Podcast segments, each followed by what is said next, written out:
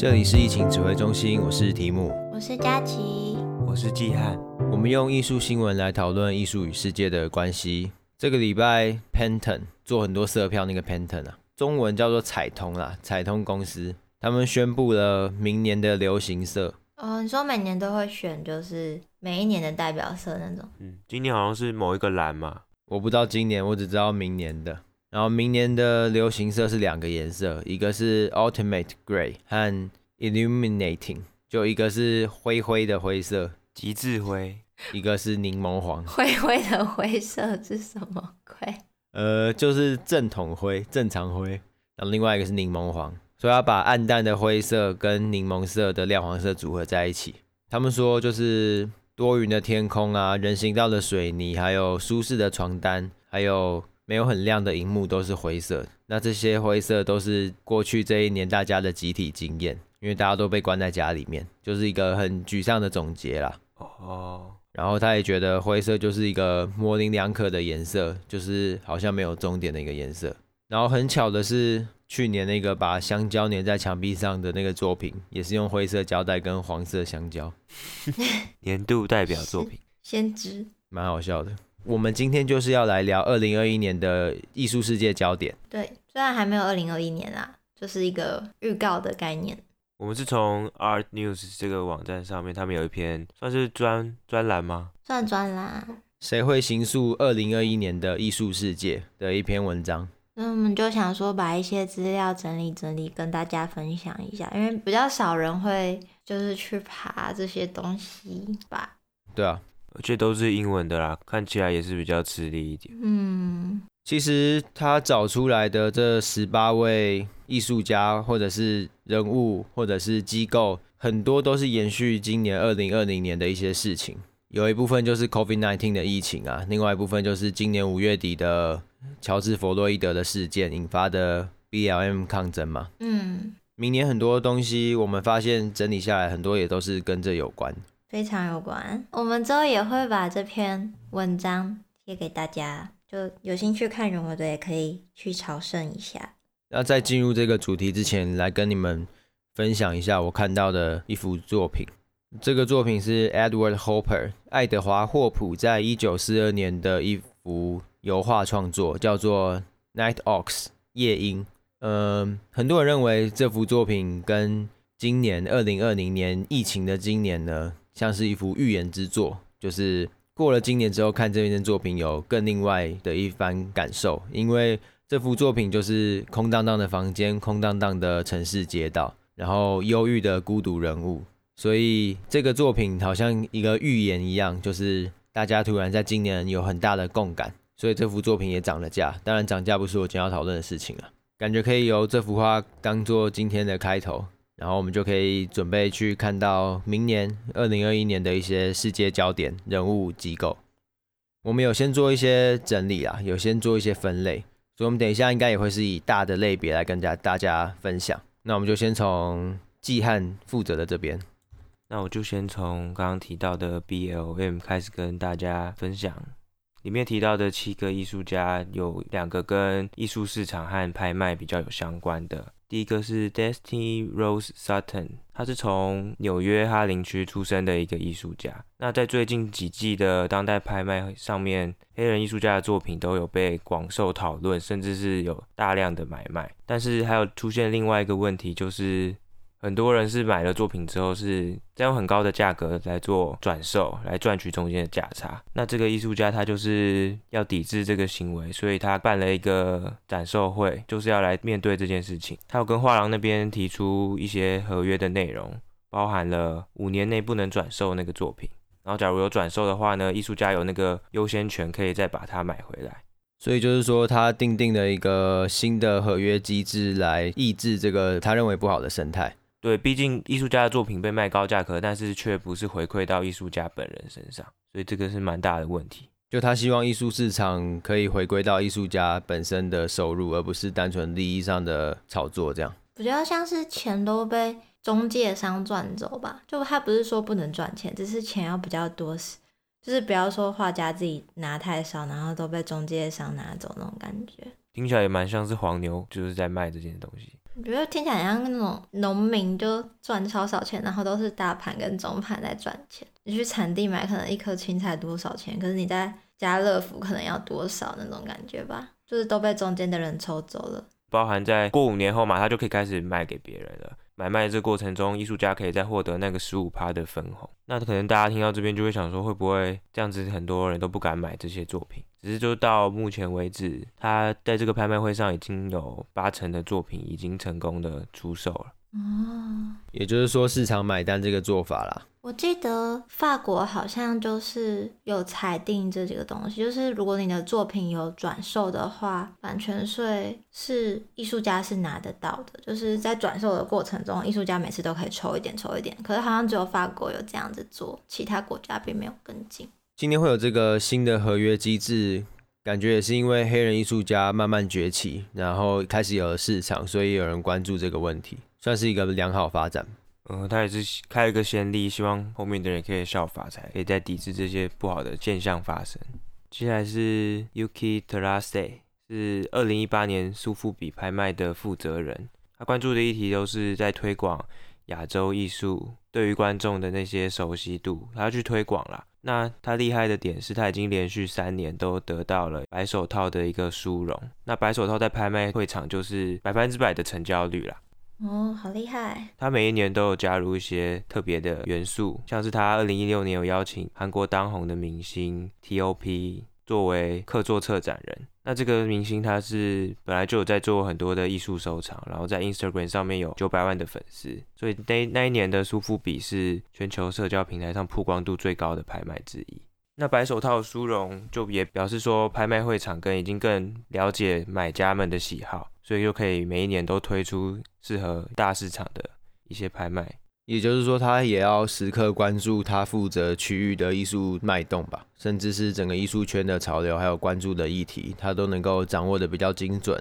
他在拍卖的执行上面也可以比较顺利，以及保住他的这个厉害的这个地位。再来有几个都是他们对于黑人在可能工作在艺术这个领域上面的工作权啊，或是发声的管道，他们都有在这个方面在努力。一个是 Ebony L. Haynes，他因为已经在美术馆工作十年，所以他已经很明白，就是可能在美术馆的那些作品啊，展出的时间不够长。那可能大家没有足够的时间去观看，也没有办法让那个空间跟作品再做一些互动，所以他在推广一个新的一个空间的形式，是跟美术馆跟博物馆之间的交集吧，就是它结合了两边的好处，就是可以有足够的时间展出，也会有足够的机会被买家给买走。他另外一个在意的点是，黑人跟有色人种总是没有足够多的机会进入艺术产业工作，尤其是商业的画廊。就他现在就要把他现在工作这个画廊卓纳画廊改变成刚刚讲的这个新的形式，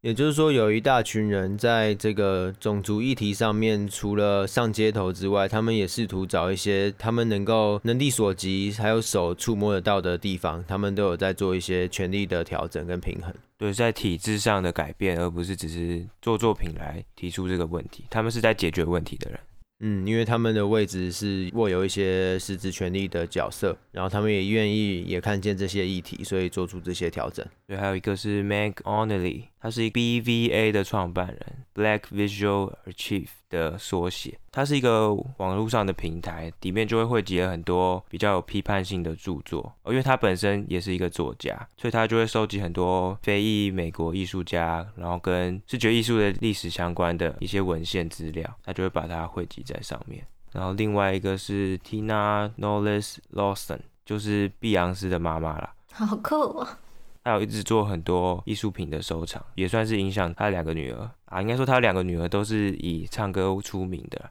他们可能在专辑的发表上，或是 MV 上面都有收到蛮多，就比较走艺术风这边。然后他们，她跟她的丈夫还共同创立了挖口剧院中心，主要是在推广青春期发展到成年之中之间这些儿童的一些教育方面，在表演艺术方面的一些推广。主要是这三个，他们就是在平台上面做努力的。因为刚才基汉比较多提到的是非洲部分的相关的策展人跟艺术家，那我这次负责的地方比较属于就是拉丁美洲啊，还有一些女性相关的议题的策展人们。那首先先介绍的是，啊，这是考验我的英文能力，Marcela Guerrero，我就叫她马赛拉吧，对不起了。那这个马赛拉呢，他就是在，嗯，他近年来被提拔到纽约的惠特尼博物馆当助理策展人。那惠特尼博物馆就是我们上一次提到敏感议题的时候，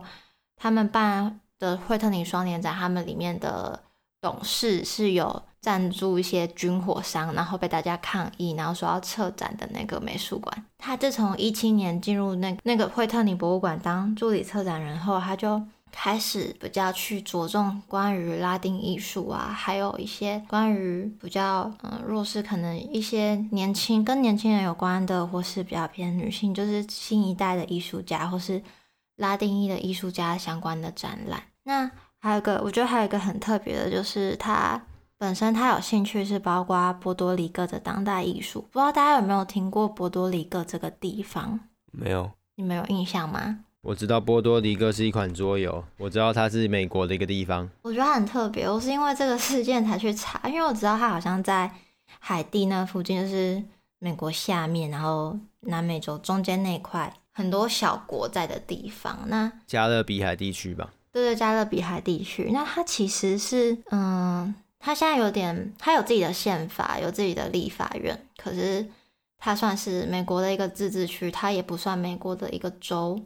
那在有些地方的定义，它甚至是世界上少数还存在的殖民地区，所以它的地位其实非常怪。只是台湾人对这个国家比较熟，可能是我们的少棒什么的会去那边比赛。就是他们的国家的定位其实还蛮特别，他们甚至举办过公投，就是要成为美国的第五十一个州，还是要维持现在的自治地区，还是要完全独立。然后最近一次的投票，他们是投在要成为美国第五十一个州，但是因为是他们自己地方政府发起的，所以美国也没有承认，所以他们就还是一直位在这个很神秘又尴尬的定位。那这个策展人也对那边的艺术比较有兴趣，因为那边的主要语言是西班牙文，就是是最多人讲的，然后人种也比较偏美国的印第安人混。黑人的族群这样子，就是一个蛮特别的地区，所以他之后也说，他负责的地方会继续让大家可以看到更多拉丁裔这些少数民族他们的艺术作品，我觉得还蛮酷的，因为他自己也是也不是白人的身份，就是像刚刚吉汉提到的，就是他没有运用自己的身份去让自己的种族或是一些比较弱势的人可以继续被看到。那还有另一个也是比较跟拉丁裔有关系的是。Iveto Mutumba，他也是另一个策展人，然后他主要也是关注一些比较少数的种族，主要也是拉丁，因为我这边负责找的都是拉丁相关的。那他比较有名的就是他是在法兰克福的世界文化博物馆担任策展人，那他也有出很多，在可能比较有在关注的人会有听过期刊，就是当代和拉丁美洲这一类，就是。他的的读者群比较就针对非洲、拉丁美洲、拉丁裔这些艺术家，他会特别去介绍这些相关的艺术家，就是让他们可以更有机会的被看见。像我们上一集提到这个主题的时候，是希望大家的视角不是都是只有西方白人的视角，他会希望大家多用一些不一样的视角，像拉丁裔啊、非洲啊相关的去看所谓的。这个世界，对，看这个世界这样子，而不会被限缩在那些西方原有的艺术脉络下。然后剩下的是比较跟性别认同还有女权有关系的策展人，一个是 Jasmine Wahi，他的姓好特别。叫他 Jasmine 好了，那一样是美国那边的，他是今年才刚被任命成为纽约的布朗克斯博物馆的一个很特别的策展人，他有一个名字是社会正义策展人，这样这么帅哦？对，超帅，他是第一任的社会正义策展人。那其实，在他当这个社会正义策展人之前呢，他本身就是一个白空间的联合创始人跟总监了。那这个白空间其实跟我们上一期讲的议题非常有关联，就是在讲一些比较没有那么被大众所接受的议题，跟少数的人，他们艺术家或是一些比较特别的议题，他们就比较欢迎，就是给他们这个空间可以去做展览。那我觉得刚才介绍那些人，我负责这几个人，这个人可能是大家最有可能听过的，因为这嗯、去年有一件事情，就是美国的其中一个州，他们签署一个法律，就是负责堕胎的医生可能会被判处无期徒刑。那他们那个时候就策了一档展览，就是说堕胎是正常的这个展览，就可能有人有听过，因为那时候新闻还蛮大的。台湾刚好那时候在心跳法案的那段时期吧。对对对，就那那个时候就是这个策展人跟另一个艺术家，他们就有一起弄了这个，就是堕胎是正常的这个展览，就可能大家比较有听过。那他就是比较偏向讨论这一方面的议题，然后更让他可以更。被大家所知道的，所以他今年就有了那个很神秘的头衔——社会正义策展人。那他们计划在明年，就是这个机构五十周年的时候，会针对一系列跟女权主义啊，还有一些因为大家受到那个新冠肺炎流行，然后让大家变得很厌世这些东西，做一个类似整理的策展这样子。所以他也被选为这次的十八个人之一。那。再来呢是 Karen Jenkins Johnson，他比较特别，就回到刚刚基汉提到非洲的议题部分，就是他除了他一开始不是学艺术的，他是从商跟金融的背景才进入这个文化领域这样子。那他进来这个领域的时候，就发现有很多他觉得不够好的地方，像是女性艺术家跟黑人艺术家太少，然后他觉得不是他们的作品不够好，是社会结构的关系。对，他们不够能被看到，所以他就有成立一个他自己的画廊，就是鼓励大家来他们这边做展览，然后主要都是针对我刚刚提到那些比较少数弱势的部分来增加他们的曝光几率。这样，因为这边目前这样听下来，就是因为他们可以形塑未来的艺术领域，就表示说他们是扮演的策展，蛮多都是策展，或是提供一些新的平台嘛，因为他们才是决定哪些作品可以被看见的人。嗯，就是说，这个艺术世界的形塑不单单要依靠艺术作品，还要依靠可以让艺术作品与大众沟通的这个平台。对，因为假设你做了一个超厉害的作品，你讲了很棒的议题，可是没有人帮你行销出去，基本上很难被大家看到跟听到，所以这些人才这么重要。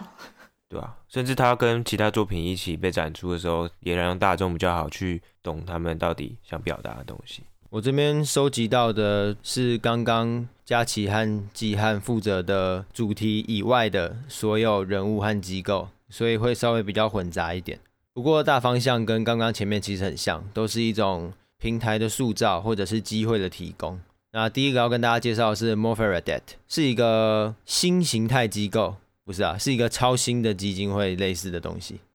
大家还记得，就是今年黎巴嫩首都爆炸，贝鲁特港口有发生一个爆炸事件。记得，就是死了两百多人的一个爆炸事件。那这个爆炸也会炸死很多艺术家，甚至是画廊空间等等等。嗯，因为在首都附近。对，因此在这个爆炸事件一周后，就是七天之后呢，就有一群人率先就发起了一个筹款的活动，来帮助这个贝鲁特港口的艺术家和艺术组织。所以他们非常的迅速就成立了这笔基金。这个基金成立之后，就有这个 Movaradet 这个机构。那这个机构就援助了非常多因为这一次爆炸事件而影响到生计的艺术家还有艺术组织。那这个机构为什么会跃上这个排名里面呢，是因为它让很多人都加入了这一次的筹款，像是二零一九年得到透纳奖的一群联合获奖人，他们就有捐赠了他们的限量的版画给他们，还有很多其他艺术家也有捐赠他们的作品给这个组织。那捐赠这个作品，这个作品在卖掉之后就可以变成金钱来帮助他们。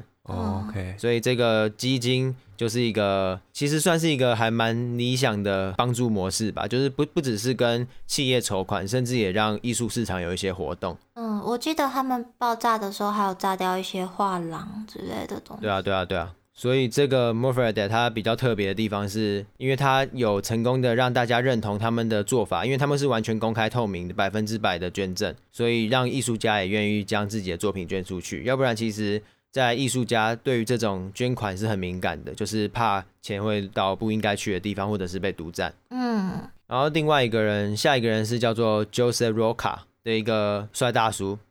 啊，这个帅大叔呢是二零二二年雪梨双年展的艺术总监。哦。然后他同时也是波哥大一个非盈利的艺术空间的艺术总监。他长期以来的主张就是尽可能的用当地艺术家的作品，还有当地艺术家。对吧？当地艺术家就当地艺术家的作品嘛。哦，对，他尽可能的就是不要运送艺术品，就是他希望，就是我们吃东西不是有食物里程的概念吗？那个碳足迹。对对对，然后他他对于艺术作品也也有这个概念。好强。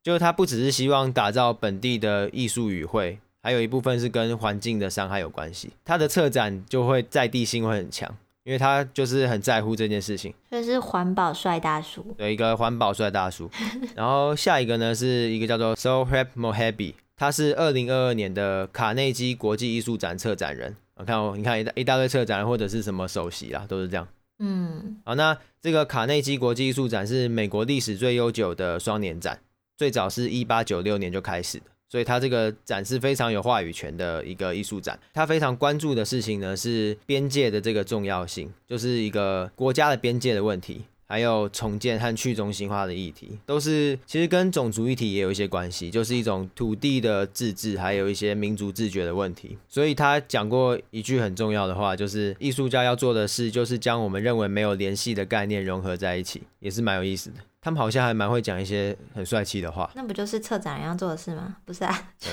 因为记记者访问才可以下标题，就是要一堆很帅气的话。下一个单位是原住民艺术和文化基金会。那这个基金会成立了一个中心，叫做原住民艺术和文化中心。这个中心的土地是耶鲁大学免费的将土地和建筑物所有权转让给他们的，所以是一个免费的大放送啊。当然，也可能也可以用另外一个观点是把土地还给他们了啊。所以这个行为是对美国原住民的一个支持。所以他们说，拥有一个多学科的空间，原住民艺术家可以制作和展示作品。而不需要屈服于西方主流对原住民的先入之见，所以这样子就可以让原住民艺术家能够有足够的机会表达自己的真相和说他们自己族群的故事，就不用担心会不会被策展人选上，会不会被邀请展览。他们就这个空间就是他们可以自己运用，可以都是主要聚焦在他们原住民的艺术作品上面。其实今天讲的很多人，他们都不需要做这些事情。嗯，那因为他们愿意跨出那一步做这些事情，所以可能才会被记上来。下一个是一个艺术家，叫做 Nancy Baker Cahill，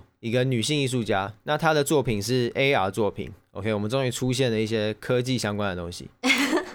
那这个 AR 作品呢，是覆盖整个城市的一个作品，这么大。他说过一句很帅气的话，是 AR 艺术实际上是最环保的媒介。哦，也真的蛮环保的，我觉得。所以他透过 AR 这个方式，反正大家就是可以下载一个 App，然后在城市里面就可以看到一些地方会出现他的作品。那他就是关注公共的领域、公共艺术的开发这样子。公共艺术领域跟开发用 AR 的确是一个蛮好让大家懂的东西。另外一部分是他觉得用这种媒介是最自由的，他会在城市一些自由议题上面有一些争议的地方放他的 AR 作品，所以大家过去那边就可以看到有关自由的作品在手机里面。嗯，你你也没有办法阻止他说你不能这样展览什么之类的，就对啊，你没办法阻止他。那他可以跟刚刚那个环保帅大叔一起合作，这样很环保。那都是澳洲的，就环保到一个极致，干脆不要出门。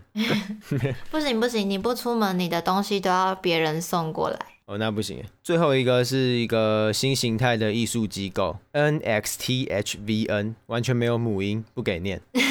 那他通过专门的设计课程来建立一些艺术指导和职业咨询，有点像我们很久很久之前讲过的那个 AS 什么？呃，二八一呃，哎，不是不是，AS 两百吗？不是，我那天 AS 两百，我那天有贴在那个里面。呃，那被删掉，你们上次没有删掉，没有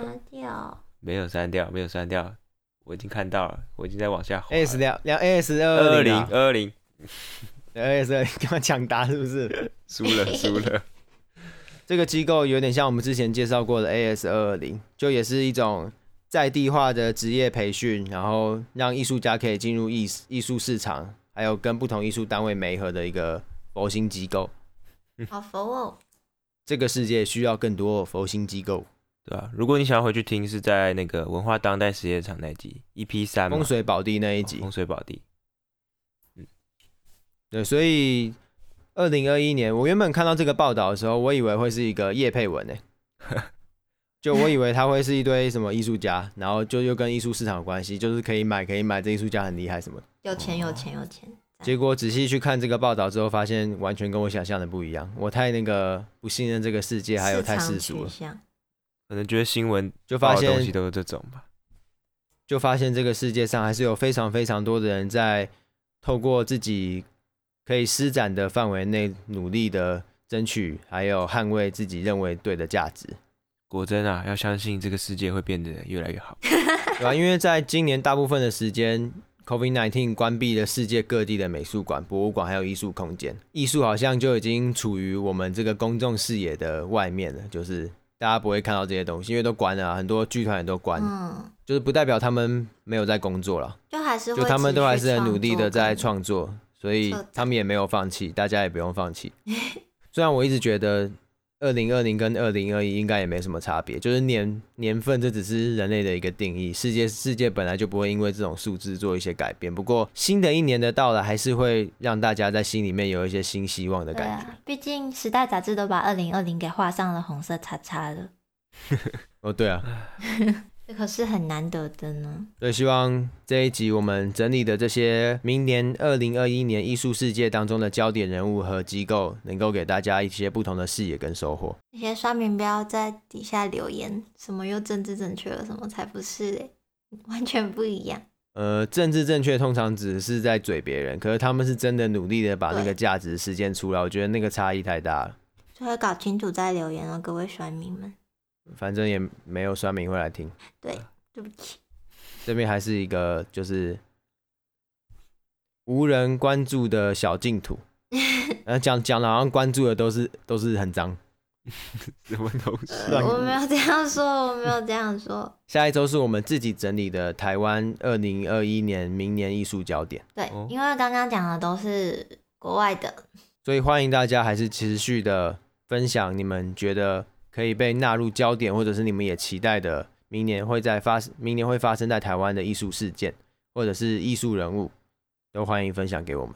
嗯，那如果你觉得听我们讲完，觉得国外也还是有超级重要的，你还是可以跟我们说，我们就会补充在下一集里面。对啊，就是这样。好啊，那我们就下礼拜见，拜拜，拜拜。拜拜。